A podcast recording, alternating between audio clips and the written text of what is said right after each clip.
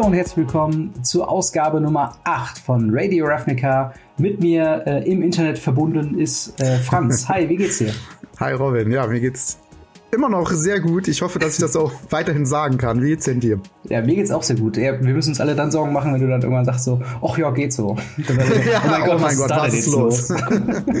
ja, genau. Ja, wir haben äh, eine Woche, die gänzlich im Schatten von der ersten Mythic Championship in Cleveland steht. Dementsprechend heute auch unser Hauptthema wird die Aufarbeitung eben jenes Turniers sein. Äh, außerdem, weil das nicht das einzige Turnier war, was äh, stattfand, werden wir auch noch kurz auf die Top 3 Decks der SCG Clarksville und äh, Roanoke drauf eingehen. Dann ähm, auf die Ankündigung von äh, einer neuen Mulligan-Regelung, dem London Mulligan, warum der so heißt und was sich dahinter verbirgt später. Äh, dann noch ein paar obligatorische kleinere Ankündigungen und äh, ja, dann hätten wir es auch soweit.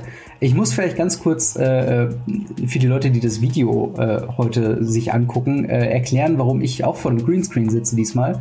Ähm, das liegt nämlich daran, dass äh, wir bei uns mein äh, Büro quasi umstellen und hinter uns ein reines oder hinter mir ein reines Chaos ist, was ich zu verstecken versucht habe.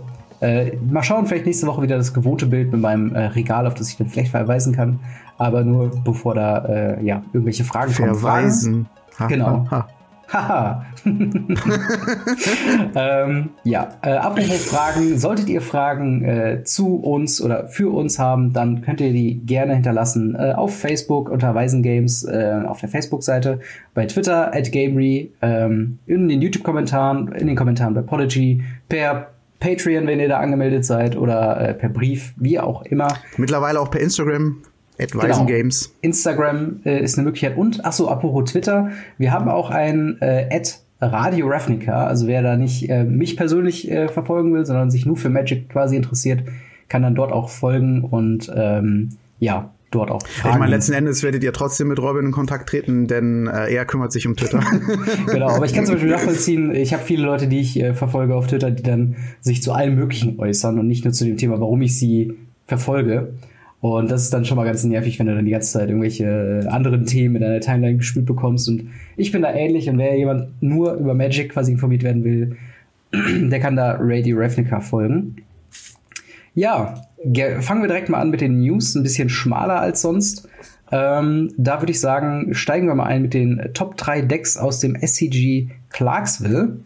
Dort haben wir nämlich ähm, auf Platz 1 gespielt von Charlotte Albert äh, ein Sultai Midrange Deck, was äh, ich nehme mal an, genau, das ist das ganz klassische, wie man es mittlerweile kennt, mit äh, Hydroid Karasis und Hostage Taker, äh, um den Blue Splash quasi zu rechtfertigen. Dann auf dem Platz 2 äh, Platz zwei von Wilbur Doring, äh, einen alten Bekannten, der letzten Standard für Aufsehen erregt hat, und zwar Celestia Tokens. Ähm, mal kurz gucken, was da Neues drin ist. Äh, Tithe Taker sehe ich dort. Äh, viermal im Main Deck. Sonst sieht das Ganze relativ. Ach so, und Unbreakable Formation. Ähm, auch so ein. Ähm, ja, gut für Decks, die in die Breite gehen, anstatt in die Qualität der, einzige, äh, der, der einzelnen Kreaturen. Äh, auf jeden Fall sehr interessant, äh, dass das Deck wahrscheinlich, äh, oder dass das Deck auch schafft, äh, Ergebnisse zu erzielen. Dann auf Platz 2 Raktos Midrange von, äh, Moment, von Kevin Caruso. Ähm, ja. Sieht Cooler Name. Eigentlich Kevin schon. Ne? Caruso. Ne? das muss ich mir mal aufschreiben für später. Ähm, Aber ja. Caruso ist das, was ich cool finde. Ja, genau, dann einfach Caruso. ja. Äh, ja, auf jeden Fall ein ganz klassisches Midrange-Deck mit äh, Chain Whirler, Siege Gang Commander, Rekindling Phoenix und ja. äh, wenig Agro. Ähm, und dann aus äh, Roanoke. Ich weiß nicht, wie willst du es aussprechen? Genau. Äh, ja, ich würde das mal so unterschreiben. okay. Hat mich echt verwundert, was da alles äh, ja gespielt worden ist ähm, und beziehungsweise was da dann die Topplätze gemacht hat. Also, ja. dass da auf dem ersten Platz Mono Red Agro gelandet ist, äh, ist tatsächlich eine Sache, die hat mich äh, schon ein bisschen verwundert. Ich meine, die roten Decks versuchen es ja immer wieder, dadurch, dass sie meistens sehr konsistent sind. Die brauchen sind nicht auf irgendeine Mana Base angewiesen oder so. Mhm. Und äh, ja, aber dass sie da tatsächlich mal in, in den Star City Games halt äh, Platz eins gemacht haben, nicht schlecht. Und äh, ja, ich glaube, der zweite Platz mit Gruel Agro ist ja auch letzten Endes äh, ein rotes Deck mit einem Splash für Grün. Ähm, genau, wobei tatsächlich bei dieser Gruul Agro-Liste äh, noch Crawl Harpuna und Cruel Spellbreaker drin ist. Ähm, und dementsprechend mhm. das ein bisschen mehr in Richtung äh, Grün geht. Wir haben später noch ein Deck, äh, was die Mythic Championship als Cruel Agro abgestempelt wurde, aber in Wirklichkeit äh, eigentlich Mono-Red Agro mit einem leichten Light Splash äh, in Grün ist für die fürs Sideboard. Ähm, aber hier tatsächlich ein bisschen mehr. Wir haben sogar Domri, Chaosbringer, als Planeswalker drin. Also, ah ja, okay. Also wirklich, das kann man wirklich cool Agro nennen. Ja, aber ich weiß gar nicht, warum Agro, weil ähm, wir haben hier auch Five Drops, sogar fünf Five Drops drin, vier äh, Four Drops. Also das geht schon ganz schön in die, äh, in die späteren Runde. Und es müsste eigentlich cool okay. Midrange heißen. Aber Tja. naja, manchmal sind halt solche Namen auch ein bisschen komisch. Vielleicht war, hat es äh, da so aggressiv performt, dass es andere Agro-Decks ausmanövriert hat und deswegen. Ja. Oder, oder der, der Spieler ähm, war. Hier, äh, so, ja, Christopher gut. McCurry ist vielleicht so aggressiv aufgetreten, dass er sagt, er ist, der kann nur Agro spielen, egal was er spielt. ähm, das kann natürlich sein. Und wo wir bei Agro sind, äh, ein äh, mittlerweile auch alter Bekannter Azorius Agro von Justin Ridley. Ähm, hier tatsächlich Deputy of Detention äh, auch im Main Deck zweimal. Das heißt, wir haben nicht nur den, den Light Splash für Sideboard, sondern tatsächlich auch, auch so und äh, Dovin Great Arbiter. Das muss man natürlich dann auch. Ja, interessant. Sind immer ähm, Leute, die versuchen es dann doch. ich ja. meine, mit der Kaya hat's geklappt, kommen wir aber später drauf. Genau, genau. Das ist, das ist tatsächlich interessant zu sehen, diese Decklisten sich nochmal anzugucken, gerade im Vergleich mit der Mythic Championship, ähm, wo dann äh, das Ganze ein bisschen, ich sag mal, ein bisschen äh, mit Fingerspitzengefühl genäht wurde. Ja, also ich finde das halt einfach krass, wie unterschiedlich dann da tatsächlich die, ja. die Top 8 oder Top 3 letzten Endes dann aussieht. Ich glaube, das macht wirklich aus, dass man sieht, dass da bei dem einen Hobby-Leute hingehen können mhm. quasi und dann auch ne, natürlich nicht schlecht sind, aber diese letzten paar Prozente, das machen halt die Pro das macht halt die Profis aus und da sieht man auch, dass da einfach die sich andere Gedanken machen und da andere Decks gespielt werden letzten Endes. Also finde ich auf jeden Fall immer sehr interessant. Wobei natürlich auch gerade bei solchen äh, Privatveranstaltungen, sage ich mal letzten Endes, mhm ähm, ist es halt auch so, dass da natürlich immer mit, äh, da hast du eine andere Motivation hinzugehen, im Sinne von, du gehst da mal mit deinem Deck hin, zahlst ein bisschen was an Eintritt und fertig. Mhm. Äh, bei dem anderen, wenn du zu einer Pro-Tour eingeladen wirst, dann gehst du mit dem Deck hin, wo du mit du denkst, das ist das beste Deck was momentan spielbar ist. Ja. Und beim, wie gesagt, beim anderen, da nimmt man auch mal eben seine, würde ich auch mal mein RDW-Deck mitnehmen und sagen, okay, ich guck mal, wie weit ich damit komme, mhm. äh, weil es halt einfach günstiger ist, als mir jetzt für keine Ahnung, 300 Euro oder so, das, das Esper Control Deck zu bauen mit viermal Teferi. Ja, genau. Also, das sind halt genau die kleinen feinen Unterschiede. Äh, wobei, was sich nicht ändert bei den, wenn man die Decks äh, vergleicht, ähm, ist tatsächlich die, die Mana Base, die hauptsächlich, also zumindest bei Sorius Agro, nur die vier Double Lands, also die Check und die Shock Lands quasi drin hat.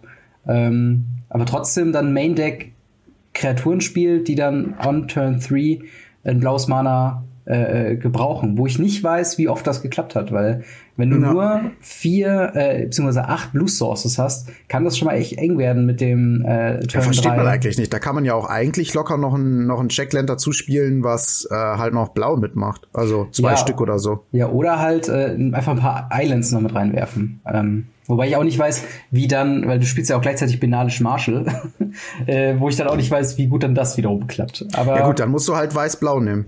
Du ja, musst das genau. weiß-blaue Checkland nehmen. Glacial Fortress, damit du halt äh, genau auf jeden Fall safe gehen kannst, dass du dreimal weiß hast. Das heißt, sobald du quasi eine weiße Quelle liegen hast, kommt das Checklet ja auch ungetappt. Und dann ja. kannst du Runde drei den Marshall spielen. Aber na gut. äh, er hat Platz drei gemacht, wir nicht. Also. genau, er, er hat es offensichtlich besser gemacht. Ähm, du, also ich meine, wir haben da ja nicht mitgespielt. Genau, wir haben nicht wir Platz eins und Vielleicht äh, müssen wir uns nochmal mit den äh, Herren unterhalten. Ähm, ja. Es gibt tatsächlich eine kleine Neuigkeit, was äh, das Mulligan äh, an, äh, ja. angeht. Äh, möchtest du da ganz kurz was zu sagen? Ja, sehr gerne. Also ich meine, die meisten werden es wahrscheinlich schon mitbekommen haben, ähm, wenn man halt so ein bisschen äh, Social Media mäßig unterwegs ist. Ansonsten erfahrt ihr es jetzt hier. Äh, ja, es wird bei dem Hashtag 2019 MC2 für die also Leute, die dem, letztes Mal dabei waren. Genau, dem äh, Mythic Championship äh, 2 in London. Genau, so. im Jahr 2019. Ich weiß jetzt genau. nicht, ob die jetzt in 2020 wieder bei 1 anfangen. Werden wir dann sehen. Ähm, ja, wie dem auch sei. Also die wird ja in London ausgetragen werden. Da gab es ja auch dieses Problem mit dem äh, Pre-Release, das dann genau äh, auf den Zeitraum fällt und so weiter und so fort. Und das äh, hatten wir alles in der letzten Folge. Also falls ihr da euch interessiert, hört auf jeden Fall gerne noch rein, falls ihr ihr das nicht getan habt. Wie dem auch sei, ähm, da haben sie jetzt angekündigt für Modern und Legacy, wenn ich mich nicht täusche. Ähm, also das, das, das, äh, die Mythic Championship, die wird eine Modern Championship sein, also eine Modern Pro Tour im alten. Äh, genau. Genannt. Also das heißt, das Main Event dort wird halt Modern sein und halt eben nicht Standard. Ja. Also ich, ich, ich meine, dass halt für zwei oder also für Modern und älter quasi letzten Endes äh, haben sie halt quasi eine neue Mulligan-Regel. Aber da, da nagelt mich nicht fest, dann nimmt also die, lieber erstmal nur Modern. Also die ja. Mulligan-Regel an sich, die soll durchaus äh, überall quasi gelten. Äh, das haben die auch, also das Ganze wurde angekündigt während eines äh, Weekly MTG äh, Livestreams, der jede Woche quasi kommt. Ähm, und äh, dort haben sie gesagt, dass sie quasi eine Mulligan-Regelung für alle Formate haben ähm, wollen. Und eben dieses London Ach, Mulligan, das soll, ähm, ja, also das haben die wohl schon getestet im Draft und im Standard. Und diese äh, äh, Mythic Championship soll jetzt, jetzt quasi die Testphase für Modern sein. Okay, alles klar dann hatte ich das ein bisschen falsch aufgefasst. Mhm. Aber wie dem auch sei, letzten Endes geht es darum, dass sie halt eine komplett neue Mulligan-Regel ähm, einführen wollen, die das Ganze ein bisschen frustfreier machen soll, aber natürlich auch Gefahren birgt. Aber gehen wir erstmal darauf ein, was äh, soll da gemacht werden. Mhm. Ähm, und zwar ist es letzten Endes so, äh, momentan ist es ja so, man zieht äh, sieben Karten. Wenn man damit nicht zufrieden ist, nimmt man Mulligan und zieht sechs Karten und hat dann ein Scry 1. Wenn man damit nicht zufrieden ist, zieht man fünf Karten, hat immer noch ein Scry 1 und so weiter, bis man halt theoretisch auf null Karten ist, mhm. wenn man das denn möchte. Dann kann man, ich weiß gar nicht, ob es eine Regel gibt, ob man dann nochmal mischen kann. Macht würde keinen Sinn machen, aber ob es geht, keine Ahnung, wie dem was sei. Ich glaube, man sollte nicht so weit runter. nee, glaube ich auch nicht. Äh, aber äh, jetzt ist es halt so, dass man halt quasi jedes Mal beim Mulligan äh, sieben Karten zieht und dann sich entscheidet, behalte ich oder behalte ich nicht. Und mhm. wenn man sagt, ich behalte, dann nimmt man für jeden Mulligan, den man genommen hat, eine Karte aus der Hand, die man sich selber aussucht und legt die unter die Bibliothek. Das genau. heißt, nehme ich jetzt, äh, behalte ich meine Starthand, behalte ich sieben Länder, alles gut, äh, sieben, sieben Länder, sieben Karten, alles gut. Nehme ich einen Mulligan, behalte, nehme ich sieben Karten wieder auf, suche mir eine Karte, wenn ich dann sage, okay, ich behalte, suche ich mir eine Karte davon aus und lege die unter Bibliothek. Bei fünf, äh, also bei fünf Karten, äh, beziehungsweise bei einem Mulligan, beim zweiten Mulligan nimmt man halt mhm. halt sieben Karten wieder auf und tut zwei drunter. So, ähm, das ist halt, dadurch kann man sich halt ein bisschen so zusammensuchen, was man halt braucht und genau das ist auch so der Stichpunkt, ähm, der viele Leute so ein bisschen aufhorchen lässt und gerade in modernen und älteren Formaten äh, so ein bisschen Angst verbreitet ist, dass natürlich jetzt Combo-Decks äh, viel, viel, viel besser nach ihren Stücken suchen können und dann äh, dementsprechend äh, ja eventuell deutlich stärker abschneiden werden. Das ist so die, die Angst, die alle haben, also dass es komplett das Meta quasi bricht und äh, komplett neue Decks aufkommen und äh, oder beziehungsweise ähm, ja altbekannte Decks halt einfach noch besser werden. Ähm, ja, oder wie siehst du das? Ähm, ja, eigentlich ganz ähnlich. Ich muss tatsächlich sagen, gerade äh, nach der Mythic Championship, wo es einen Moment gab, wo ein äh, Spieler auf fünf runtergehen musste von den Handkarten her, würde ich ein tatsächlich neues System tatsächlich bevorzugen. Jedoch, wie du schon sagst, mit den Formaten ist es halt schwierig. Ich meine, wir haben in modernen Karten wie, äh, also die auf die Starthand, äh, die darauf, daraus einen Effekt ziehen, wie zum Beispiel die Leylines, äh, die Leyland of Sanctuary, glaube ich, die einen Text quasi hat, wenn die in deiner Öffnungshand drin ist, ähm, kannst du sie direkt spielen und äh, dann hast du Hexproof von Turn 1 an, was ein sehr großer Vorteil sein kann, gerade gegen äh, Control, gegen ähm, äh, andere Decks, die äh, Burn, Selbsttarget Burn zum Beispiel, ja. Und ähm, ja. Das ist ja der Tod für ein Burn-Deck letzten Endes. Genau, und wenn du dann theoretisch so lang nachziehen kannst, bis du halt die Karte auf der Hand hast, gut, da muss man natürlich auch wieder gucken, wie sehr rentiert sich das, sag ich jetzt mal, äh, ein Mulligan äh, oder, oder fünf Mulligans zu nehmen. Ähm, nur halt, um diese Karte auf der Hand zu haben, die du dann ja sowieso ab, also direkt aus der Hand quasi ausspielst. Ähm, und dann am Ende nur noch mit einer oder zwei Karten dann auf der Hand dann quasi bist. Äh, ich, ich weiß halt noch nicht, ich kann das ehrlich gesagt nicht so ganz einschätzen, weil ich im Modern auch selbst nicht so drin bin. Ähm, was äh, ich auf jeden Fall mitbekommen habe, dass viele Leute da äh, Probleme mit hatten und lustigerweise auch äh, Wizards of the Coast selbst, denn äh, den Mulligan, die Mulligan-Regelung, die wir jetzt haben, die wurde damals, ich glaube, das war schon vor längerer Zeit, ich glaube, das war irgendwann 2000 äh, neun oder zwölf oder sowas, äh, wurde die in, äh, auf einer Pro Tour in Vancouver getestet. Äh, dementsprechend heißt es auch der Vancouver Mulligan. Und äh, dort in dem Artikel hat man ähm, auch äh, andere Mulligan äh, ja, Arten und Weisen äh, beschrieben und unter anderem halt auch die äh, Mulligan Art und Weise, wie man sie jetzt äh, quasi äh, nochmal ausprobieren möchte. Und damals wurde, äh, hat man sich dagegen entschieden, weil das halt äh, gewisse Deckarten zu sehr bevorzugen würde und man das halt eben nicht, ja, äh, nicht, äh, also man kann es halt nicht als neutrale Mechanik im Spiel drin behalten, wenn es halt Decks sehr krass bevorzugt. Und gerade die mhm. Combo, ähm, Combo-Spielerei in Modern ist ja schon sehr problematisch mit solchen Sachen wie KCI, die jetzt erst kürzlich gebannt wurden wegen solchen Geschichten. Wenn jetzt do, da noch mehr quasi die Öffnungshand modifizieren kann, um quasi das perfekte Blatt zu haben, dann äh, ja, kann das sehr schwierig sein. Also ähm vor allen Dingen, was ich auch ein anderes Problem, was ich jetzt gerade so noch so ein bisschen sehe, ist ja auch äh, so die Viewer Experience. Also dann sind ja auf einmal Mulligans auf 1, 2 eventuell, je nachdem, wenn es dann so um so eine Leyline ja. geht, die, die man gegen Burn unbedingt liegen haben will, äh, vielleicht möglich. Und dann ist, also ist man auf jeden Fall auf einmal eine Viertelstunde, 20 Minuten dran, äh, zu gucken, ob man die Starthand behält oder nicht, weil man so oft mischt. Finde ich auch komisch. Also ich bin auf jeden Fall sehr gespannt, wie das, wie das sein äh, laufen wird und äh, wie die Leute das annehmen oder vielleicht auch nicht.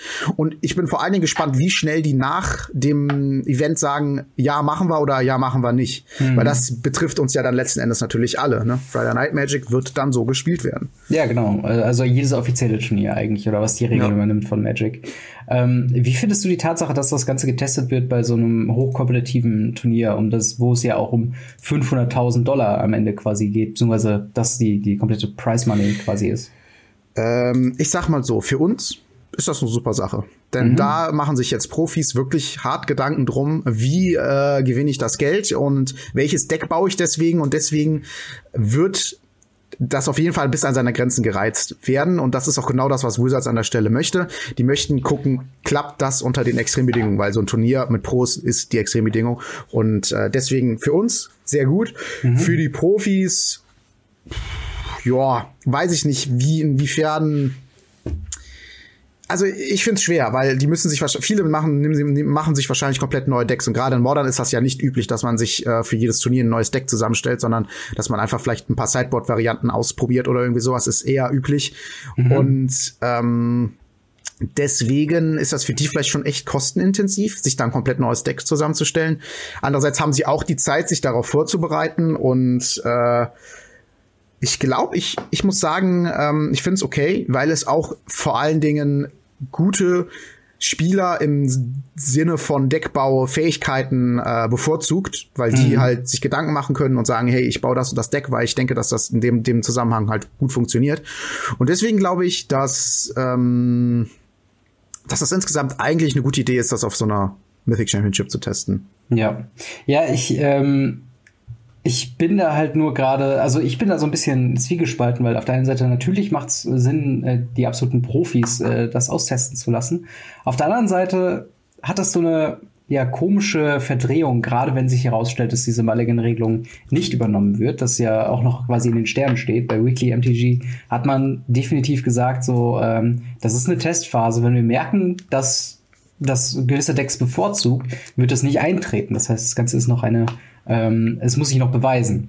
Mhm. Jetzt ist es nur so, dass während eines aktiven Turniers gerade in einem Format wie Modern, wo Combo-Decks tatsächlich gespielt werden, wenn das dann so rauskommt, dann äh, kann es schon für ganz schön viele äh, Feel-Bads äh, quasi sorgen, wo ich dann auch gespannt bin, ob dann dieser ganze, äh, ich sag mal, Shitstorm, der sich eventuell darum wickeln könnte, ähm, dann nicht dem Ganzen mehr schadet als äh, ja ja, wie gesagt, also die Sache ist halt die, ich, die haben halt, was heißt feels bad. Also äh, man kann ja nicht mit zum Turnier gehen und sagen, ach guck mal, wenn jetzt eine andere Regelung da gewesen wäre, wäre mein Deck besser gewesen oder hätte ich besser abgeschnitten.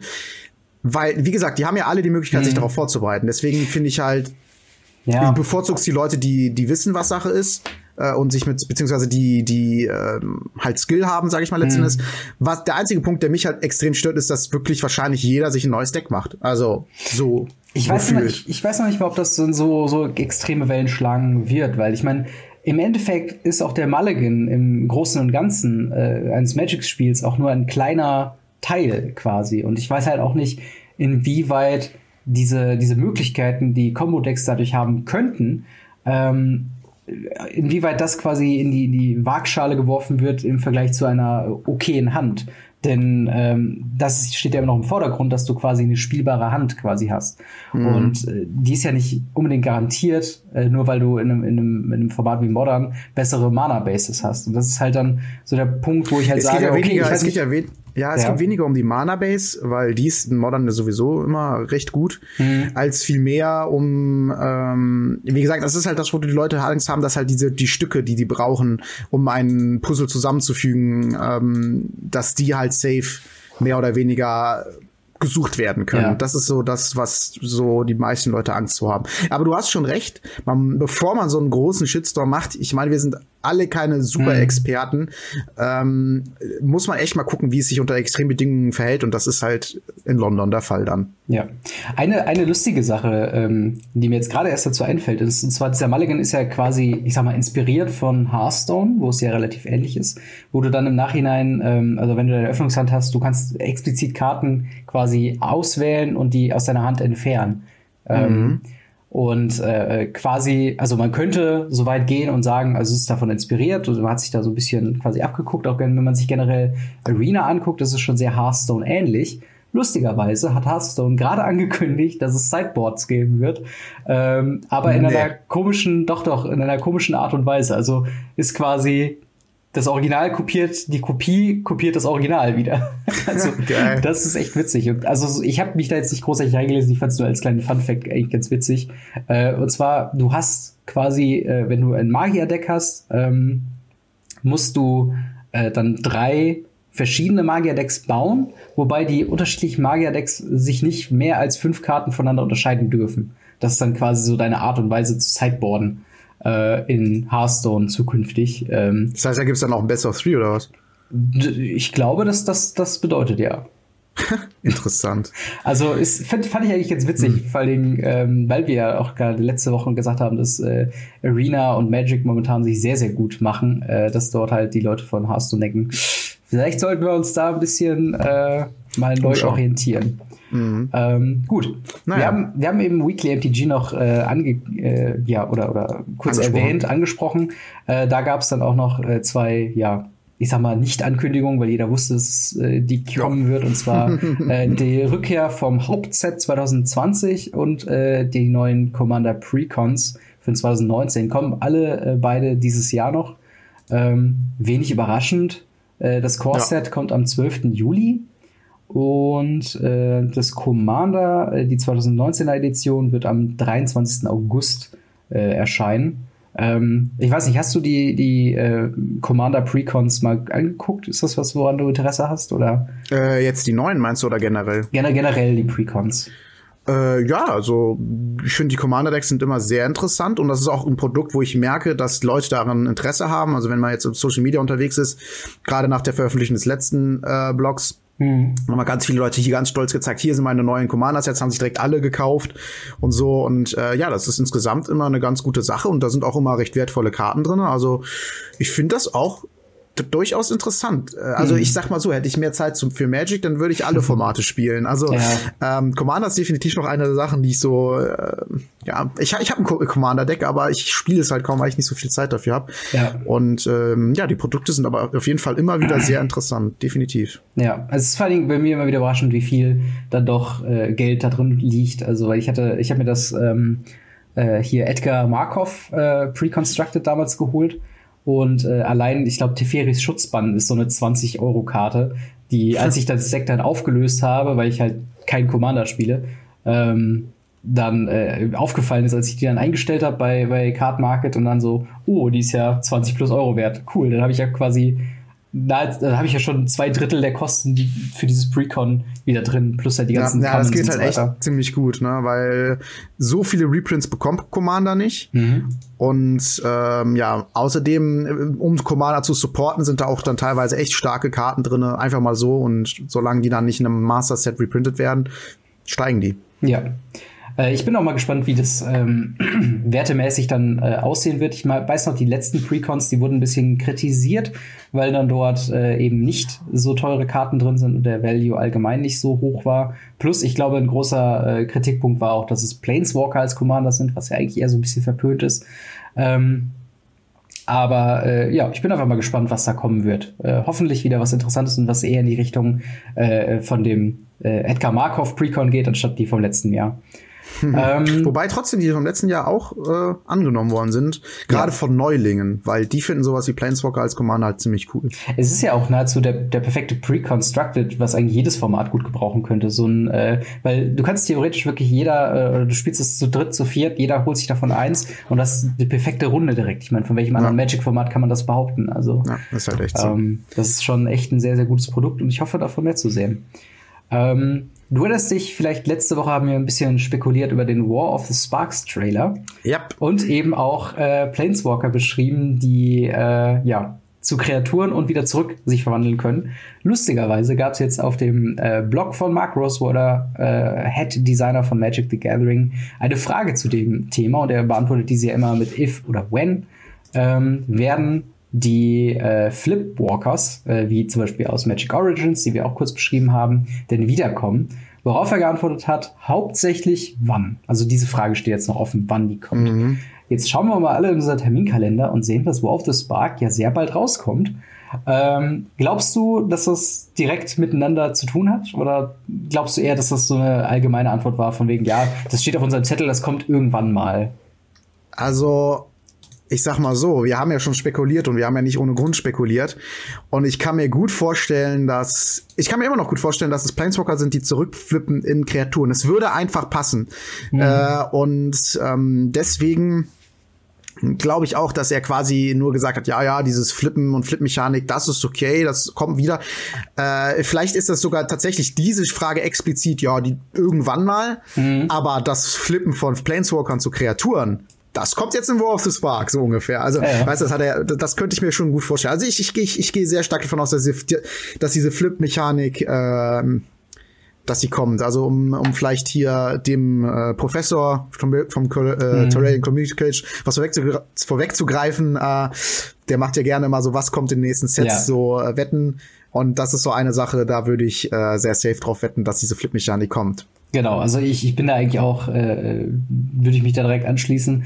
Es, es wäre einfach zu äh, schade, wenn man ein Set um Planeswalker kreiert und dann nicht die Möglichkeit an, von Flipwalkern quasi wieder wahrnimmt. Und ich meine, der letzte Flipwalker, Nicole Bolas, ist ja auch gar nicht so lange her, der war ja im Core Set 19 drin. Ähm, ja. Und also ich, ich fand den eigentlich immer ganz cool. Ich mag dieses. Ähm weißt du, was ich mir gerade vorstelle? Ja, ich muss mir gleich. Ich, ich, ich habe gerade voll die Idee, aber erzähl weiter. hau, hau raus. Also ich bin sowieso nicht. okay. nee, die, die Idee, die ich gerade hatte, ist, dass die halt ähm, mit äh, vergleichsweise wenig Loyalty kommen, die Planeswalker oder sowas. Mhm. Und wenn die Loyalty auf null ist, dass sie dann flippen zurück in Kreaturen, wenn das, die tot sind quasi. Ja, das, dass sie dann nicht sterben, sondern dass sie zurückflippen in, in Kreaturen und dann so ungefähr. Ja, das, das hätte durchaus was. Wobei dann äh, natürlich so Planeswalker, gerade wenn sie dann wieder aus der Kreaturform wieder in Planeswalker zurückverwandelt werden, natürlich auch sehr, sehr lang auf dem Feld bleiben. Ne? Das ist dann schwierig irgendwie dann zu managen. Dann ja, also ich würde ich würde halt sagen, ja gut, man muss ja gucken, dass die Fähigkeiten nicht so stark sind, aber ich, ich weiß gar nicht, also dieses Zurückflippen in Planeswalker, also von Kreatur in mhm. Planeswalker, ich glaube, dass das sowieso von War of the Spark nicht vorgesehen ist. Also würde ich jetzt sagen, weil ähm, ich sehe immer noch den Trailer so, dass der Bolas insofern gewinnt, als dass er allen anderen den, den Funken klaut mhm. und dass es erstmal den nächsten Set keine anderen Planeswalker außer Bolas geben wird. Mhm. Ähm, und deswegen jetzt die letzten Flip-Planeswalker quasi kommen erstmal. Ja. Und dann erstmal keine. Also das ist wohl meine Prediction. Deswegen. Mhm. Mal schauen. Ich bin auf jeden Fall mal gespannt. Also es ist tatsächlich, äh, je mehr wir über das Set reden, desto mehr bin ich tatsächlich gehypt davon. Ja, und auf jeden ich Fall. hoffe nicht enttäuscht am Ende, wenn dann die Spoiler kommen. Ja. Ähm, ja, aber das bringt uns auch schon äh, zum, äh, ja, zu unserem Hauptthema diese Woche. Eben schon am Anfang gesagt, die Mythic Championship 1 in Cleveland. Ähm, hast du sie verfolgt? Wie hast du sie verfolgt? Wie fandest du sie? Äh, ja, ich habe sie verfolgt und äh, ja, auf Twitch denke ich mal, wie fast jeder andere auch. Äh, allerdings hatte ich nicht Zeit, um mir alles anzuschauen. Die Matches mhm. gehen ja dann doch immer recht lange und ich bin vor allen Dingen Fan, sich Sachen äh, im Nachhinein anzuschauen, weil man dann halt quasi Parts überspringen kann äh, und direkt weiter zum nächsten Gameplay quasi kommt. Mhm. Und äh, dementsprechend habe ich mir dann im Nachhinein noch mal ähm, die wichtigen Matches in, Anführungszeichen, in Anführungszeichen angeschaut und äh, ja, war auf jeden Fall sehr interessant, hat super viel Spaß gemacht zuzuschauen und äh, ja, wie war es denn bei dir? Also, wie hast du es ähm, wahrgenommen? Also, äh, ein großer Punkt, der ja noch dazu kommt, das Ganze findet ja in Cleveland statt. Dementsprechend haben wir von der Zeitverschiebung her manche Matches dann bei uns erst so mitten in der Nacht, irgendwann um zwei, drei Uhr morgens. Ähm, dementsprechend habe ich das halt dann äh, auch nur teilweise verfolgt. Aber ich muss tatsächlich sagen, mir ist jetzt erst wieder aufgefallen, wie sehr ich diese, diese Live-Coverage-Geschichten tatsächlich vermisse, weil ähm, ja. früher war das ja wirklich jedes Wochenende irgendein Grand Prix wird übertragen und es äh, hat mir immer so viel Spaß gemacht, dass es einfach, weiß nicht, man, man hängt irgendwie auf der Couch, äh, weiß nicht, ich habe eine Nintendo Switch, zockt man irgendwie was und lässt es da irgendwie nebenbei laufen. Und du hast eigentlich immer irgendwas Interessantes zu sehen, wenn es irgendwelche Interviews mit Pros sind oder äh, ne, die Deck-Tags werden besprochen oder halt eben sehr gute Matches, hoffentlich. Ähm, und äh, all solche Sachen, die, ich finde das einfach äh, sehr interessant und äh, gerade auch bei dieser äh, Mythic Championship waren auch tatsächlich manche Matches dabei, wo ich fast schon so Fingernägel-Count da äh, den Spannungsgrad kaum ertragen konnte, weil das ja. halt äh, tatsächlich sehr, sehr spannend wurde. Ähm, ein Match, äh, auf das ich gleich noch eingehen würde, war das Halbfinale zwischen Reed Duke und Autumn Burchett. Ähm, Mono Blue Tempo gegen Mono Blue Tempo, wo du halt merkst, okay, jeder ist sich genau, äh, jeder weiß ganz genau, was der Gegner im Deck hat, äh, vor was man quasi in Acht sein muss und die die Spannung und, und diese Geduld, die beide Spieler aushalten müssen, um das Spiel für sich zu entscheiden, ist halt so spürbar. Und das fand ich halt ähm, ja, sehr, sehr, sehr beeindruckend. Ähm, ich ich finde vor allen Dingen halt den Punkt, so interessant, wie du schon gesagt hast, ähm, dass da nochmal über Sideboards geredet wird und auch was die Kommentatoren sagen zu Strategien und sowas alles. Das sind Dinge, die kriegst du sonst gar nicht mit. Wenn du dir eine Liste von NTG Goldfish, sage ich mal, kopierst und vom mhm. Sieger und die spielst, klar, die meisten Sachen sind selbstverständlich und selbsterklärend, aber manche Dinge und manche Arten, Karten auszuspielen, kriegt man erst mit, wenn man sich so eine Live-Coverage anschaut ja. oder von den Kommentatoren gesagt bekommt, okay, der muss jetzt die und die Karte finden, sonst funktioniert das nicht. Mhm. Und auch wenn dann der Moment, wo der Spieler dann den, den Kommentator eines Besseren belehrt und sagt, hey, ich spiele das jetzt nicht so, mhm. weil ich habe einen viel besseren Plan im Kopf und das funktioniert dann. Das sind dann so Momente, wo ich mir denke, boah, das sind echt Profis, ne? die ja. wissen, was sie machen und die wissen, wie das Deck funktioniert und das sind halt so Sachen, die kriegt man halt nur in so einer Live-Coverage mit und die kriegt man auch nicht durch einen Text mit den Channel Fireball auf Twitter postet. Ja, das, äh, das auf jeden Fall. Ähm, wir können auch mal gerade sagen, wer denn gewonnen hat, und zwar die eben erwähnte äh, Autumn Burchett, ähm, was tatsächlich die erste äh, Transgender äh, Magic Championess in gewisser Weise ist. Ähm, ja, was so ein, was auf jeden Fall ein sehr interessantes äh, Achievement ist. Äh, generell Magic hat sich ja äh, in der Vergangenheit auch häufig für diese äh, LTGB äh, oder ist das die richtige Abkürzung? Ähm, Boah, ich hoffe keine schon. Ahnung. auf jeden Fall für diese Communities quasi eingesetzt und hat vokal gemacht, dass sie diese willkommen und dementsprechend ist das auch ein äh, sehr schönes ähm, Erlebnis ja. sogar die äh, Karte, warte mal, ich muss jetzt mal ganz kurz, dass ich jetzt nicht lüge. Wie heißt, wie heißt, wie heißt die Karte? Ähm, die blau-weiße Rare. Die Lavinia, heißt die so? Äh, aus welchem Set denn? Ich weiß gerade nicht. Aus dem ganz meinst. aktuellen. Ja, La Lavinia. Ach die so, war, ja. oder die ja. war, oder war früher, warte mal. Du, du ja, genau, die eine ne? Frau, gen, äh, genau aus Azorius. Also yeah, die genau. heißt in, äh, Lavinia Azorius Renjade.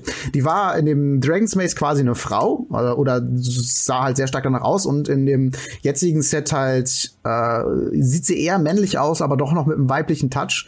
Mhm. Äh, also auch so diese Transgender-Geschichte. Also nur nochmal um zu, zu, zu sagen, also zu supporten, was du quasi gesagt hast, ne, dass ja. sie sich halt dafür einsetzt, einsetzen.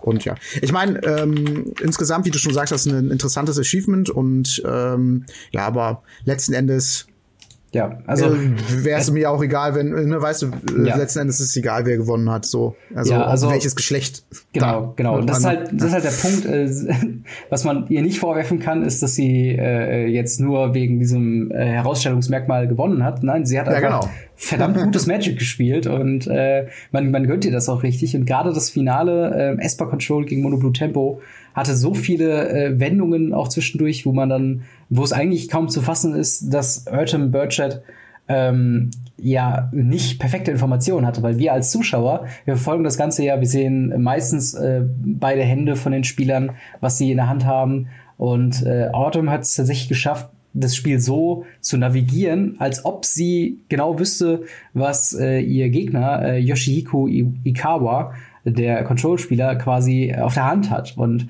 ähm, wir hatten so viele Situationen, wo Ikawa versucht hat, äh, Autumn quasi zu baiten mit einem äh, hier spiel doch dein Counterspell oder dein Dive Down oder dein Spell Pierce jetzt, damit er halt den Game-Ending-Threat quasi äh, dann ausspielen kann, äh, in Form von Teferi oder jemand anderes. Aber äh, Autumn hat sich nicht darauf eingelassen, hat genau den richtigen äh, äh, Counter oder genau die richtige Schutzmechanik ausgespielt, wann es denn sein muss. Und das war einfach was, äh, wo ich, ich ehrlich gesagt sagen kann, äh, das ist echt, äh, ja, das ist echt herausragendes Magic, was man da sehen konnte. Ähm, ich bin auch, äh, ich finde es auch tatsächlich witzig, wenn man sich anguckt, welche Decks am Ende quasi gewonnen haben. Das Mono Blue, so ähm, ja der Allrounder, den wir zweimal in den Top 8 oder nee, sogar dreimal, dreimal in den Top 8 dreimal. quasi haben. Ähm, wo dann, ich glaube, auch viele Leute auf die Nase fliegen werden, wenn sie das Deck jetzt austesten wollen. Denn es ist ein sehr komplexes Deck zu spielen und äh, man braucht sehr viel Erfahrung damit, um zu wissen, was man countert, wie man reagiert auf gewisse Situationen und ja, sowas hatte halt äh, ein, ein Reed Duke, der zum Beispiel, der auch sehr viel Erfahrung als, als Pro-Gamer äh, dann hat, äh, oder halt eben eine Autumn Budget, kann sowas mitbringen.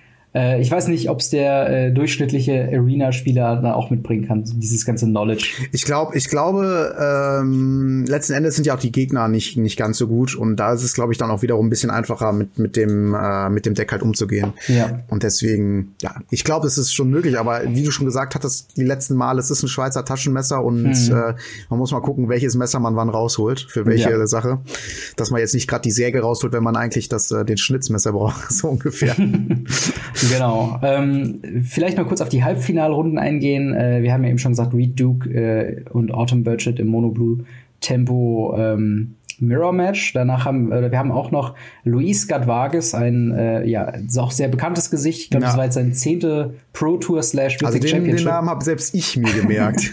ist auch ein sympathischer Typ. Also äh, ich weiß noch, ich glaube, das war letzte Pro Tour, wo er äh, quasi der Gegner war überlegen, wie er angreifen soll. Und äh, LSV hatte vier, also hatte vier Mana für Settle the Wreckage quasi äh, zugänglich und sagt dann einfach so, während der Gegner überlegt, so, ja, ich habe kein Settle the Wreckage. Obwohl er es natürlich in der Hand hatte. so. Und das waren halt einfach so kleine Witzig, äh, Witzigkeiten, die halt immer bei so einem LSV mit dabei kommen. Äh, und er hatte eben im Halbfinale äh, Is It Phoenix gespielt gegen äh, Yoshihiko Ikawa, wie gesagt, mit Esper Control. Ähm, und äh, tatsächlich, die Is It Phoenix, Phoenix Liste, die er, glaube ich, auch schon beim letzten Mal gespielt hat, mit, äh, glaube ich, kleinen Veränderungen. Ich glaube, ähm, er hat diesmal äh, die schwarz-roten Shocklands drin, um Dispersal unter Umständen auch mal spielen zu können. Ähm, und äh, da gab es tatsächlich eine sehr, sehr, sehr, sehr nette kleine ähm, äh, Kleinigkeit, die man beobachten konnte, zwar zwischen den Matches, wo äh, Ikawa hatte irgendwie so kleine kleine Snacks dabei, so diese, diese kleine, ähm, weiß ich, wie heißen die, Crotons oder so, die man auch über Salat und so schütten kann. Weißt du, was ich meine? Das Ja, ich, ja, ich weiß, was du meinst. Äh, ich Fall, dachte, das wären Nüsse gewesen, aber oder, ich habe es nicht genau ja. gesehen. Ich weiß es nicht. Ich weiß es nicht. und äh, LSV hatte irgendwie so gesagt, dass er, äh, hat er irgendwie so ganz kurz gesagt, dass er irgendwie, ja, oh, ich könnte jetzt mal was essen. Und dann hat die Kawa ihm wirklich halt so das Ding eben angeboten.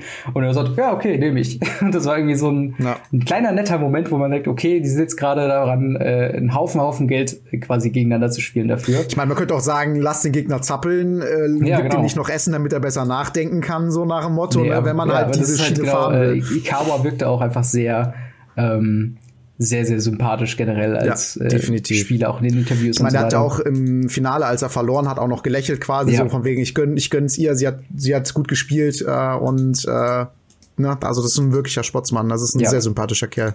Auf jeden Fall. Ähm, leider war nicht alles so positiv. Äh, wir haben äh, drei Fälle von vermeintlichen Cheaten. Ähm, wo ich vielleicht auch dich nochmal fragen würde, und zwar, ist das wirklich Cheaten oder ist es ein Missplay? Äh, weil mhm. wir reden zum einen äh, über äh, Marcio äh, Carvalho mit Azorius Agro, der äh, in Runde also in den Swiss Rounds gegen Ikawa Yoshihiko gespielt hat, der, wie gesagt, Ispa Control spielt. Und äh, gegen Azorius Agro oder White Weenies in, in äh, allgemein äh, hilft Cry of the Canarium genau deswegen, weil äh, so getötete Karten quasi nicht auf dem Friedhof landen, sondern äh, in Exile. Ähm, jetzt hat er äh, die Kreatur, die so removed wurde, nicht in, ins Exile gelegt, sondern in Graveyard und hat ihn fast noch, also in seinem nächsten Zug direkt mit Ajani zurückgeholt. Ähm, ich glaube nicht, dass es irgendwelche Konsequenzen für ihn im Konkreten hatte, weil es auch dem Gegner nicht aufgefallen ist. Mhm. Ähm, aber wie würdest du das bewerten? Ist das, ist das Missplay oder ist das Cheaten? Was ich finde es extrem schwer zu bewerten. Also, ähm, ich finde bei sowas auch wichtig, immer die Historie von dem Spieler zu checken. Ja. Ist ja schon mal aufgefallen für sowas, dann kann man da vielleicht eher sagen, das ist Cheaten, aber im Zweifel für den Angeklagten gilt mhm. halt meiner Meinung nach. Und ich würde es eher als Missplay abtun. Und mein Grund, das zu sagen, ist eigentlich ganz einfach dem Spieler, also dem, dem, dem, dem, der nicht gecheatet hat, ist es ja auch nicht aufgefallen. Und er muss ja auch sagen, okay, die Karte ist im Exile, wie hast du die jetzt wiedergeholt? So. Ja. Und wenn man halt unter so einem Druck spielt, ich glaube, da können solche Fehler passieren, gerade weil diese Karte gab es eigentlich genauso mit Ascent äh, in X-Alarm, glaube ich, oder Rival, ja. Rivals of X-Alarm. Ja, ich, äh, Golden Demise, Golden die Karte. Genau. Und äh, die auch allen Kreaturen minus zwei minus zwei gibt und äh, nur den gegnerischen Kreaturen minus zwei minus zwei wenn du Ascent hast. Mhm. Und weiterhin passiert halt nichts. Und die Karte ist halt wie du schon sagst, deswegen so gut, weil die die ins Exile schickt. Allerdings, ähm, wie gesagt, gab es eine, also die erste, erste Punkt, es gab eine ähnliche Karte früher, ähm, deswegen kann das passieren. Und der zweite Grund ist, dass der Gegner, dass dem Gegner auch nicht aufgefallen ist. Das heißt, das ist, zeigt ja, finde ich, dass, dass dieser Fehler passieren kann, offensichtlich, mhm. weil es haben ja zwei Leute, also ob es der eine absichtlich gemacht oder nicht, äh, äh, sei mal dahingestellt, aber ähm, sagen wir mal, der hat es auch nicht gewusst, dann haben es ja zwei Leute nicht gewusst. Und wenn es der Gegner halt auch nicht, äh, dem Gegner auch nicht aufgefallen ist, dann würde ich in dem Fall wirklich sagen, ein Zweifel für den Angeklagten. Es war jetzt nicht ein mhm. richtig krasses Missplay, Cheating, was man halt schon bei anderen tu tu Turnieren gesehen hat, wo zum Beispiel einer dann einfach ein Land vom Friedhof als er den Friedhof durchsucht hat, einfach ja. mit auf die Hand genommen hat. So, also weißt du, das ist ja, halt, genau. das ist halt Cheaten. Aber ähm, das ist, ist, ist so ein, also ich kann es nicht safe sagen, dass es Cheat, das ist kein Cheat, aber da würde ich eher noch sagen, im Zweifel für den Angeklagten. Ja, ähm, also äh, von wegen, du hast ja eben die Historie angesprochen. Äh, tatsächlich hat äh, Marcio Cavalho, okay, jetzt wird hier nebenan gerade gebohrt, das tut mir Alles leid. Gut. Ähm, äh, 2014 während des Magic World Cups ähm, tatsächlich ein äh, nicht legales Deck präsentiert und wurde dementsprechend disqualifiziert. Ähm, äh, also er hat eine gewisse Historie, was viele Leute im Internet äh, dazu bewegt Das heißt ja hat. nicht legales, legales Deck. Das heißt, er hat Karten in ein Standarddeck gemacht, wo kein, wo Modern-Karten drin waren, oder was? Ähm, ich ich habe den speziellen Fall jetzt nicht mal nachrecherchiert. Ich glaube aber, es war sowas von wegen, er hat äh, gesideboardete Karten im Deck quasi Game One drin gelassen. Für ein Matchup, ah, wo ja. dieses quasi, wo er dann im Favorite war. Äh, ohne, ah, okay. ohne es jetzt nachguckt zu haben, aber ich glaube, es geht so in die Richtung. Kritisch, das ist kritisch. Genau, und gerade der Punkt, dass äh, Markio oder Marcio ähm, in dem Fall sehr groß bevorzugt wurde, dadurch, dass er dann direkt in der nächsten Runde ähm, wieder eine Kreatur quasi hatte, die er mit Ajani dann darauf die folgende Runde wieder punkten kann gegen einen Control Deck ist schon mal auch eine Kreatur kann da lethal sein. Und er hat am Ende tatsächlich äh, ja die Runde auch gewonnen. Das war ja noch in den Swiss Rounds, wo nach Punkten sortiert wird, wer dann in den Top 8 kommt. Und äh, ja, Marcio hat dann auch Top 8 gemacht. Also ich sag mal, die Effekte, die, an dem man das ja auch quasi messen kann, die äh, würden ja ein gewisses Cheaten auch quasi ähm, ja in die Richtung schieben, weil er sagt, okay, er ist der Einzige, der von diesem Missplay quasi profitiert im großen Stile dass er halt die Runde dann auch gewinnt und das Spiel dann auch gewinnt und in die mhm. Top 8 kommt. Ähm, das ist eigentlich, und halt mit der Historie, dass er das halt schon mal versucht hat, ähm, dass da viele Leute gerade im Internet auch gesagt haben, so, boah, ey, wie kann der eigentlich noch, der ist ja auch Magic Pro League Member, ähm, also äh, tatsächlich auch bezahlter Pro von Wizards of the Coast, äh, wo das Ganze einfach ein schlechtes Licht auf ihn wirft, ähm, mhm. muss man, oder würde ich auch so ja. sagen. Ähm, also ich meine, man muss halt, glaube ich, irgendwo festlegen, was ist Cheaten und was, also was ja. ist es nicht. Also wenn, wenn man natürlich sagt, äh, jegliches nicht regelkonformes Verhalten, sei es absichtlich oder nicht absichtlich, ist Cheaten. Dann äh, kann man das, also wie gesagt, dann sollte man das aber auch mal so kommunizieren und das dann dementsprechend sanktionieren. Dann würde ja. sowas auch viel weniger auftauchen und es würde auch nicht mehr die Frage aufkommen, ähm, ist das jetzt Cheaten oder nicht? Müssen wir ihn bestrafen? Müssen wir ihn nicht bestrafen? Wenn man einfach sagt, Leute, wenn ihr euch nicht regelkonform verhaltet, dann ähm, werdet ihr dafür bestraft. Hm. Auch im Nachhinein, wenn das dann im Nachhinein auffällt, kann ich, würde ich, würde ich auch okay finden, weil wie gesagt, man als selbst wenn man als Profi da unter Druck steht und alles, sollte man schon äh, ja die Regeln kennen. Aber wie gesagt, der Punkt, dass ja auch der ähm, äh, Yoshi, Yoshihiko das nicht gemerkt hat, mhm. ist für mich so der Punkt, wo ich sage, okay, ja. Also ich meine, man ja. darf halt nicht dann sagen, okay, wenn es der Gegner nicht auffällt, darf man cheaten.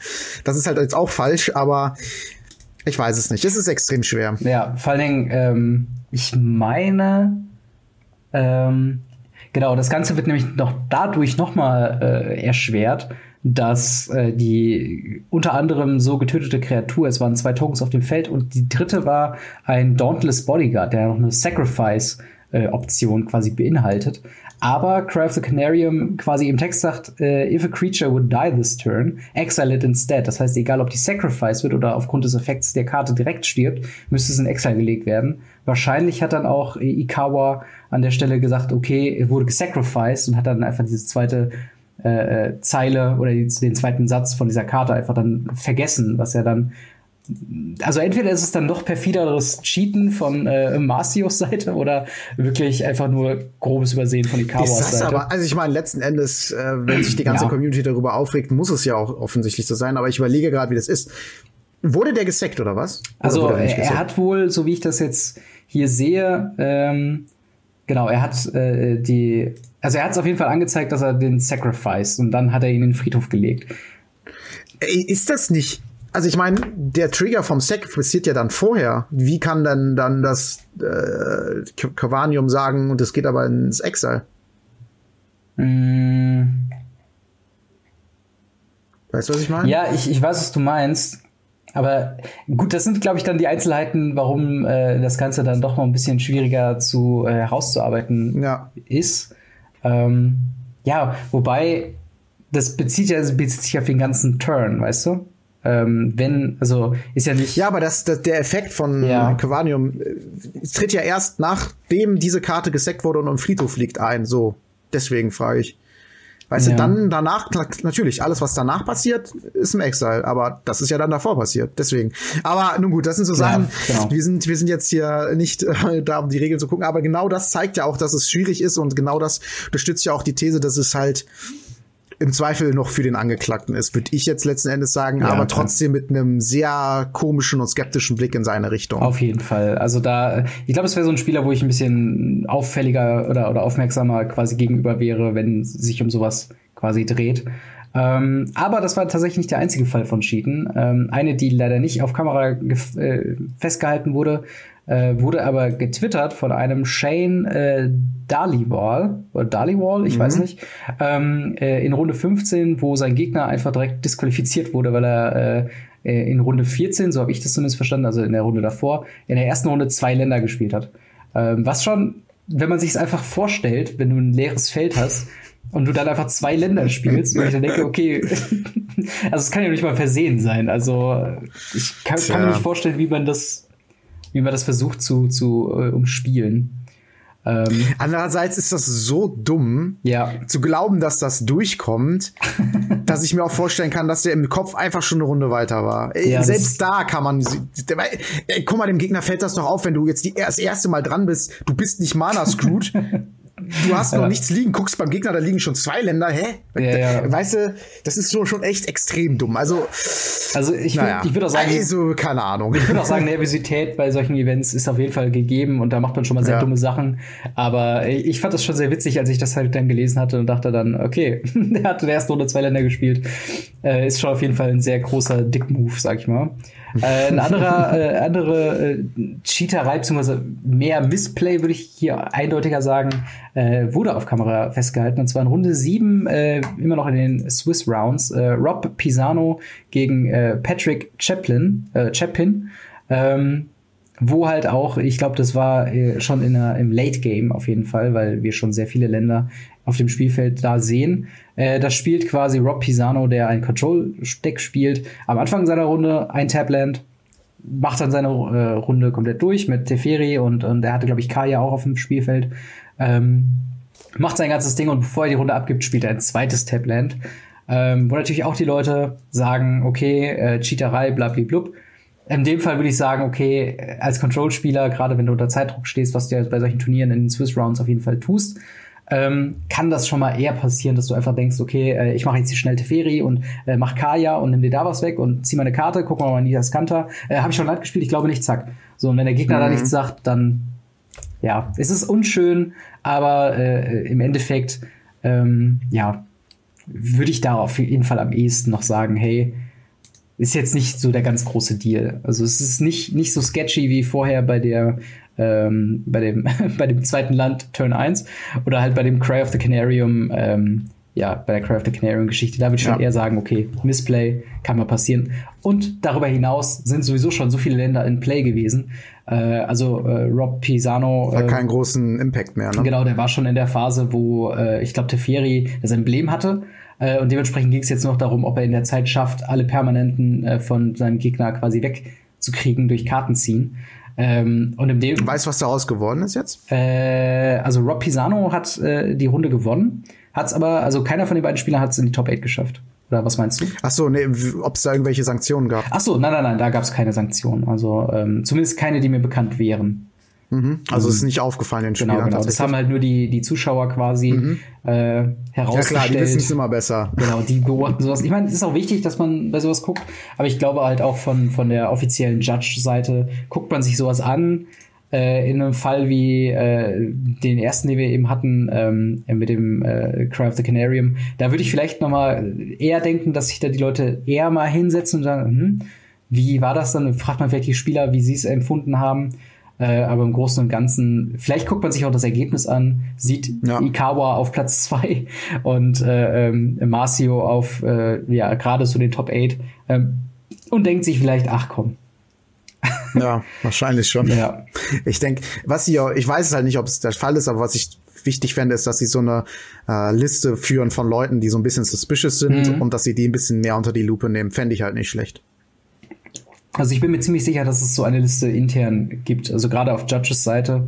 Ähm, was halt tatsächlich ein Punkt ist, äh, gerade nochmal auf äh, äh, Carvanello, äh, Car Carvalho, äh, Marcio Carvalho nochmal zurückzukommen. Er ist ja Magic Pro League Spieler und es gab mal einen Fall, wo ein anderer Magic Pro League Spieler äh, auch bei einem Turnier gecheatet hat und der wurde dann tatsächlich nochmal härter sanktioniert, weil er eben äh, ein offizieller Pro Player quasi ist.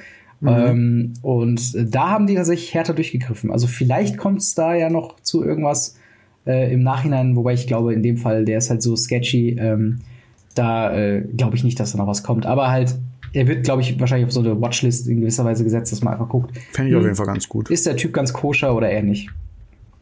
Ähm, ein weiterer Punkt, ähm, du hast ja auch gesagt, du hast es über Twitch verfolgt. Wie hast du denn die Berichterstattung an sich ähm, wahrgenommen? Hast du da große Änderungen äh, irgendwie nee. gesehen? Also für mich war das ein ganz normaler Grand Prix so mäßig, ja. also Von, oder Pro Tour, was auch immer. Also das war für mich so eine Berichterstattung, wie wie sie mir bei äh, wo war denn das?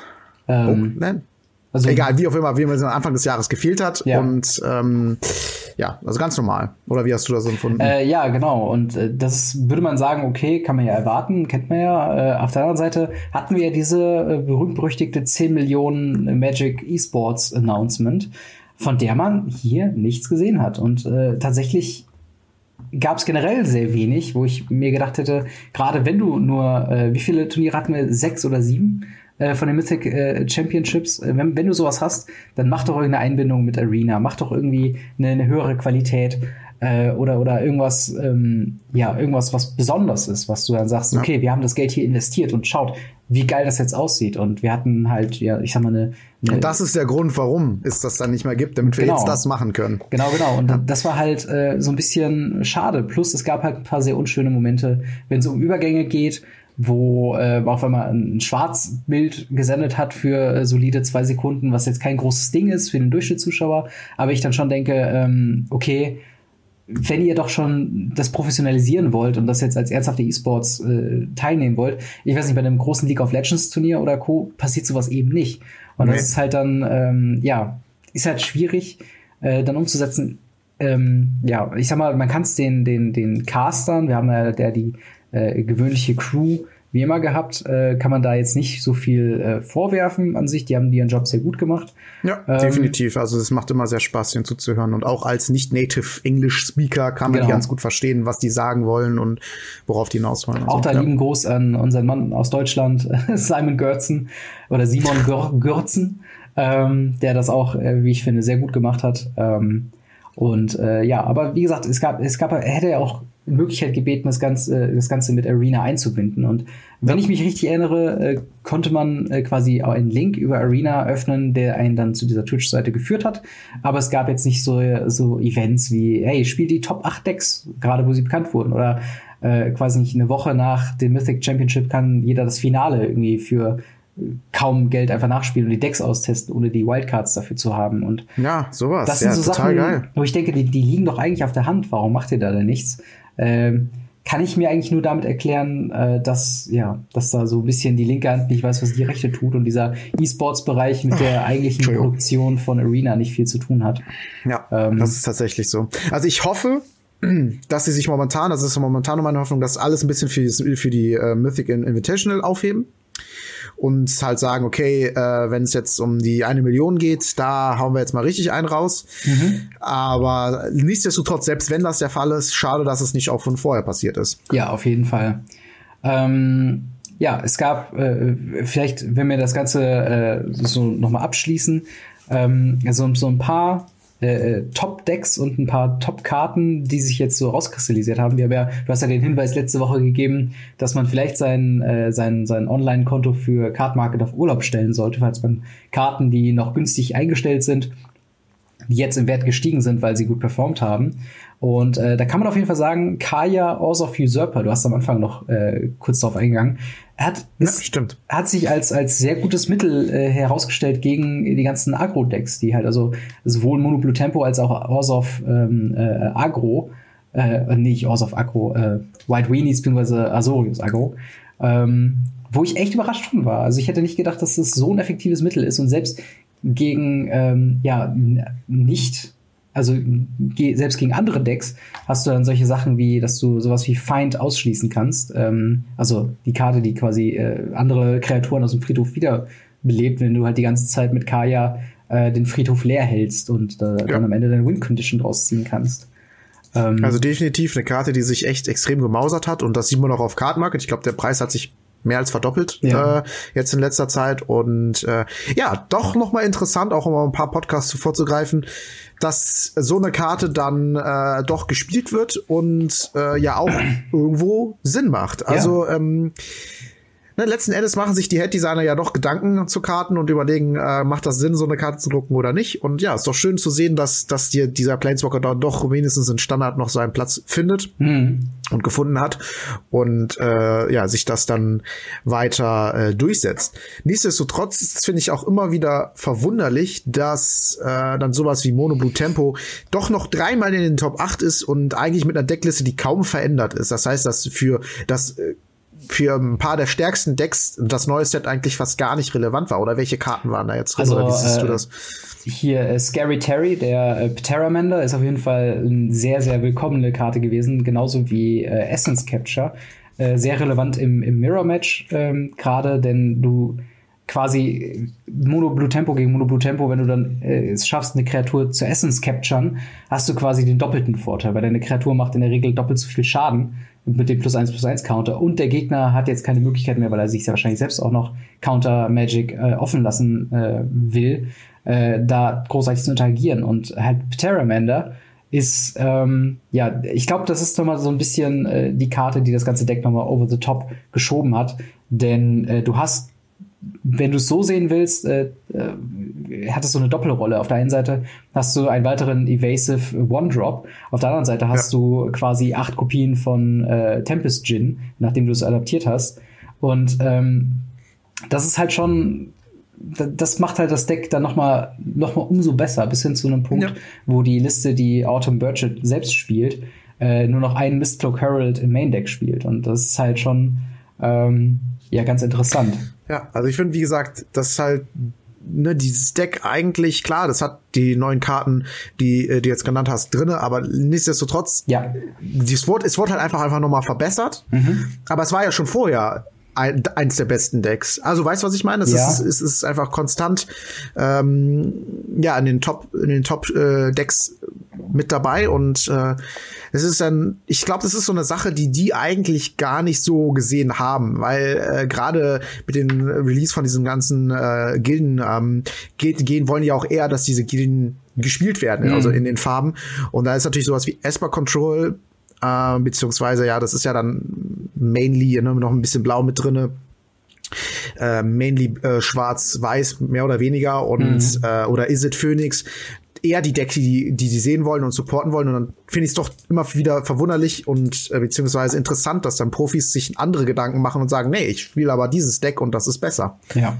Ich muss auch sagen, äh, so ein bisschen äh, erwärmt es mein Herz äh, zu sehen, dass in dem äh, ersten Platz vom Mythic Championship Deckliste ein Jace Cunning Castaway drin ist. Zumindest nee. im Sideboard. Eine einzelne Kopie von Jace äh, Cunning Castaway im Sideboard.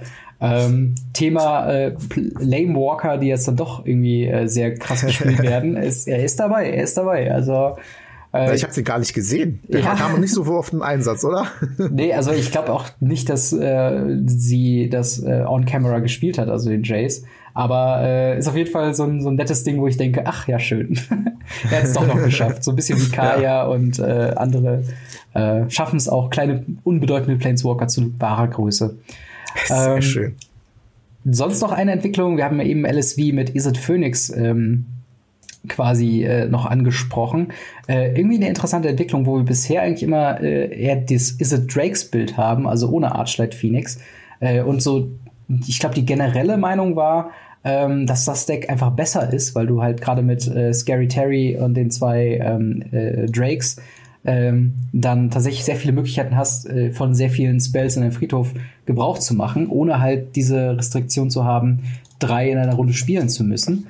Ähm, trotzdem sind äh, oder oder haben die Is It Drakes Listen underperformed und äh, LSV mit Phoenix mit der Phoenix Liste tatsächlich in die Top 8 geschafft. Hast du da irgendwie eine Meinung zu oder glaubst du, dass es jetzt zu einer ähm, äh, ja in einer Art und Weise dazu führt, dass jetzt wieder mehr Leute Phoenix spielen? Ähm, die Sache ist die, gegen die ähm, gegen die Control Decks, diese Esper Control Decks mhm. äh, und auch gegen die Sultai Midrange Decks, die es ja jetzt gar nicht in die Top 8 geschafft haben, wenn ich das richtig gesehen habe. Äh, ja. Äh, oder äh, dann äh, haben sie haben die äh, kreaturenlastige Decks ist einfach extrem schwer. Guys Wrath macht das Board leer und dann hast du, dann hast du nichts mehr. Und gerade diese Drakes-Geschichte, äh, das ist halt dann echt blöd.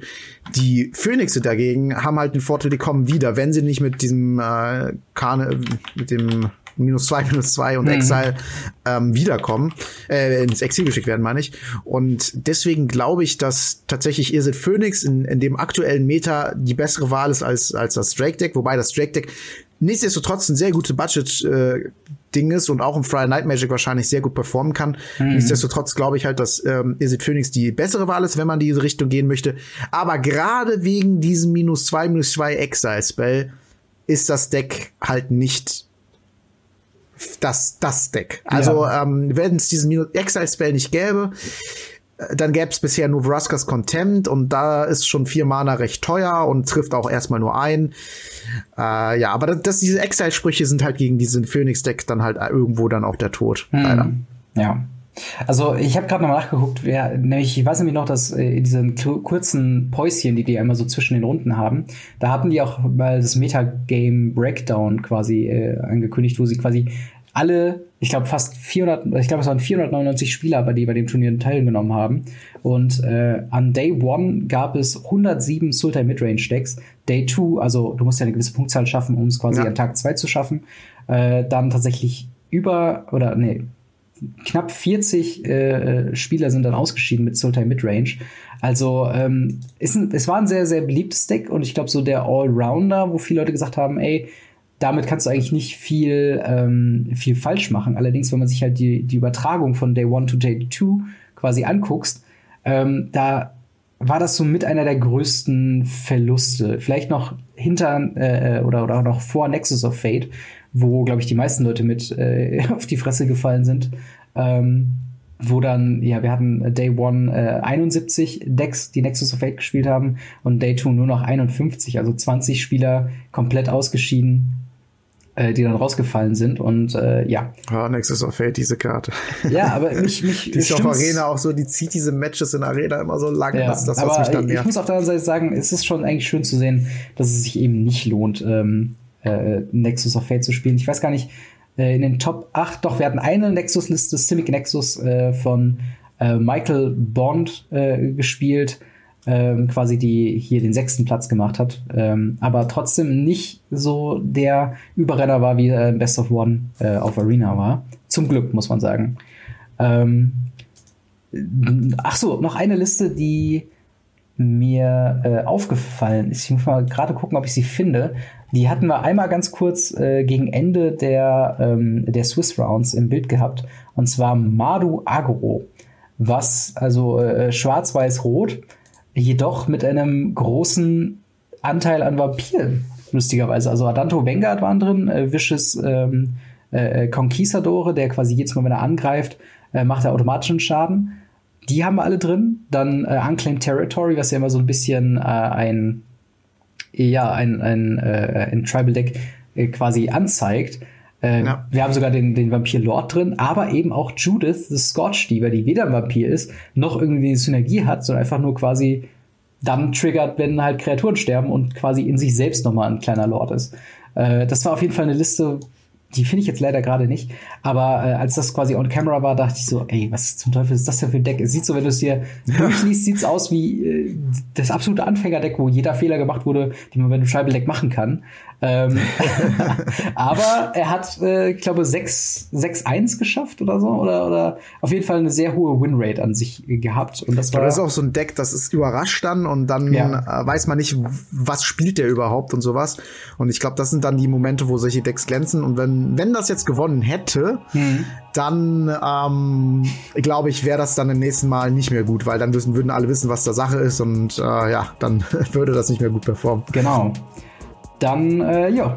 Hast du noch Sachen, die du äh, zu dem Mythic Championship sagen möchtest?